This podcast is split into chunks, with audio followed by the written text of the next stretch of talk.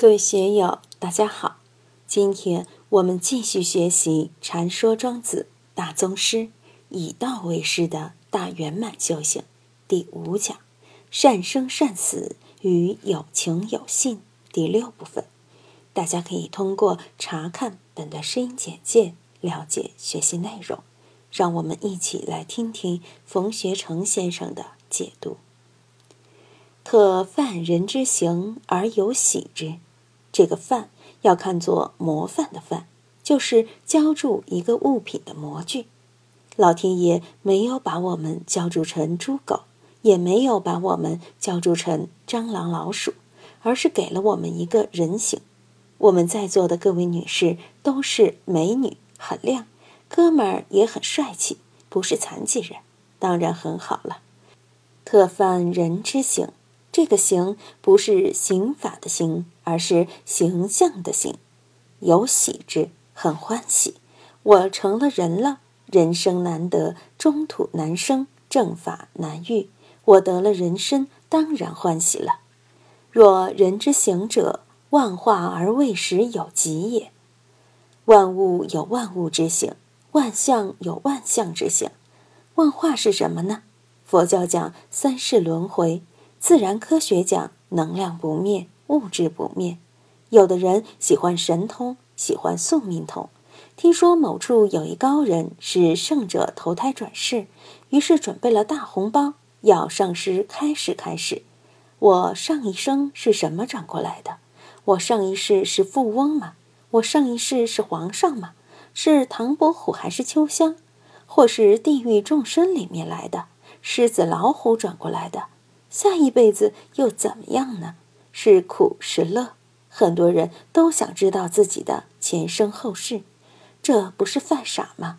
你现在的日子都过得不明白，还想知道你的前生？前年的事你都忘得干干净净，小时候的模样你都记不清了，你还想知道前生？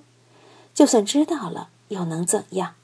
前生还有前生，前生的前生的前生。一直到无穷无尽，需要去料理吗？我们的身体是父母给的，父母呢有爷爷奶奶、外公外婆。那爷爷奶奶、外公外婆的爷爷奶奶、外公外婆是谁呢？说老实话，多问两代，你祖爷爷的名字都说不清楚了。问你爷爷奶奶，他们都说不清楚了。你还想知道自己的前生是什么吗？反过来。我们下一世又会怎么样呢？现在这一生都把握不住，你还说下一世干什么？净土宗说，临命终时七天内一心不乱，静心念诵阿弥陀佛的名号，一定往生极乐世界。观世音菩萨、大势至菩萨都要来迎接你。你试试啊！现在身体力壮的时候，能不能做到？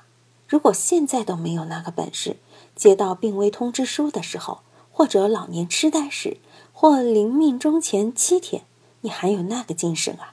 屎尿都不知道拉在什么地方了，一点自由都没有了，你还能一心不乱地持诵阿弥陀佛的名号吗？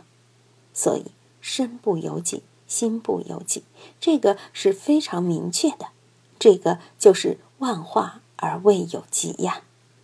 我们身上的新陈代谢，自己能够把控吗？能够知道吗？首先是什么病，你都不知道，要到医院去全身扫描。再有，就算知道是什么病，自己的生理功能、生命的寿数怎么样，你也说不清楚。我小的时候，成都有一个很有名的唐瞎子，专门给别人算命，每天卖点灯草、桐油、石灰和蚊香。两夫妻简单过日子，虽然两口子都是瞎子，还是生了小孩，也养大成人了。洗衣做饭什么的，全是自己料理，不需要人服侍。弄饭弄菜都很香，我到他家里面去吃过，很了不起。唐瞎子通身是眼，成都的大街小巷没有一个地方他不知道。有人预约服务，他自己听了门牌号就记下来，不问人就能找得到。真的很厉害。快八十岁的时候，他跟儿子说：“我要走了，你今天早点回来，给殡仪馆打电话，把我送过去。”那天他先把自己洗干净，割了一斤肉，买了一瓶酒，自己把菜弄好，喝得好好的，饭吃饱饱的，衣服穿戴整齐，睡在床上，睡了一会儿就走了，真的不得了啊！他一生都给别人算命，也算是高级相师了，尤其占卜自己的命运非常准。万化而未始有极也，这一句话就可以破除我们很多愚痴。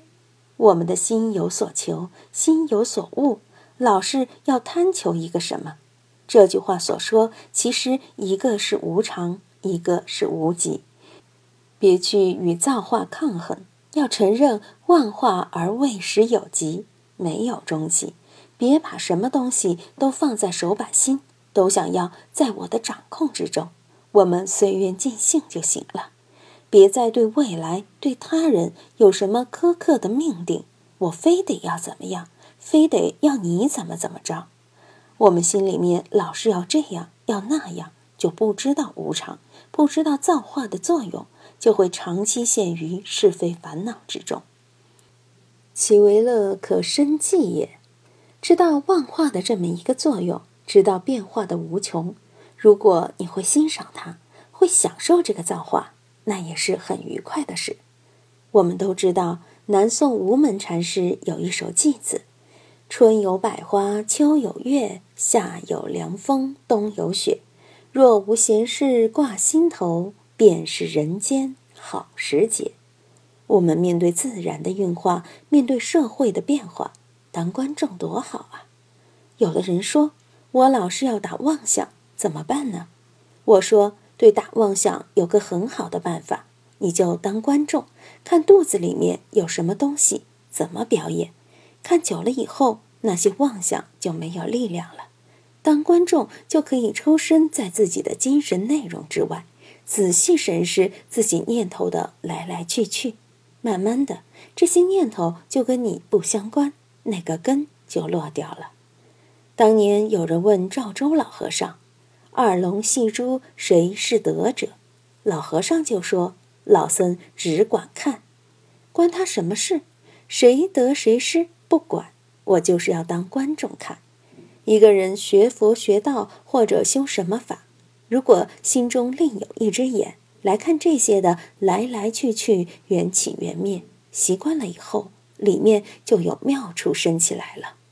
有的人说我在修丹道，要出阳神。”你修丹道出阳神，也是有一个主人公抽身世外，抽身在五蕴之外。久了以后，他就会脱落，将你原来熟悉的东西剥离开来了。所以，这样的一种感觉，也是其为乐可生计也。今天就读到这里，欢迎大家在评论中分享所思所得。我是万万，我在成都龙江书院。为您读书。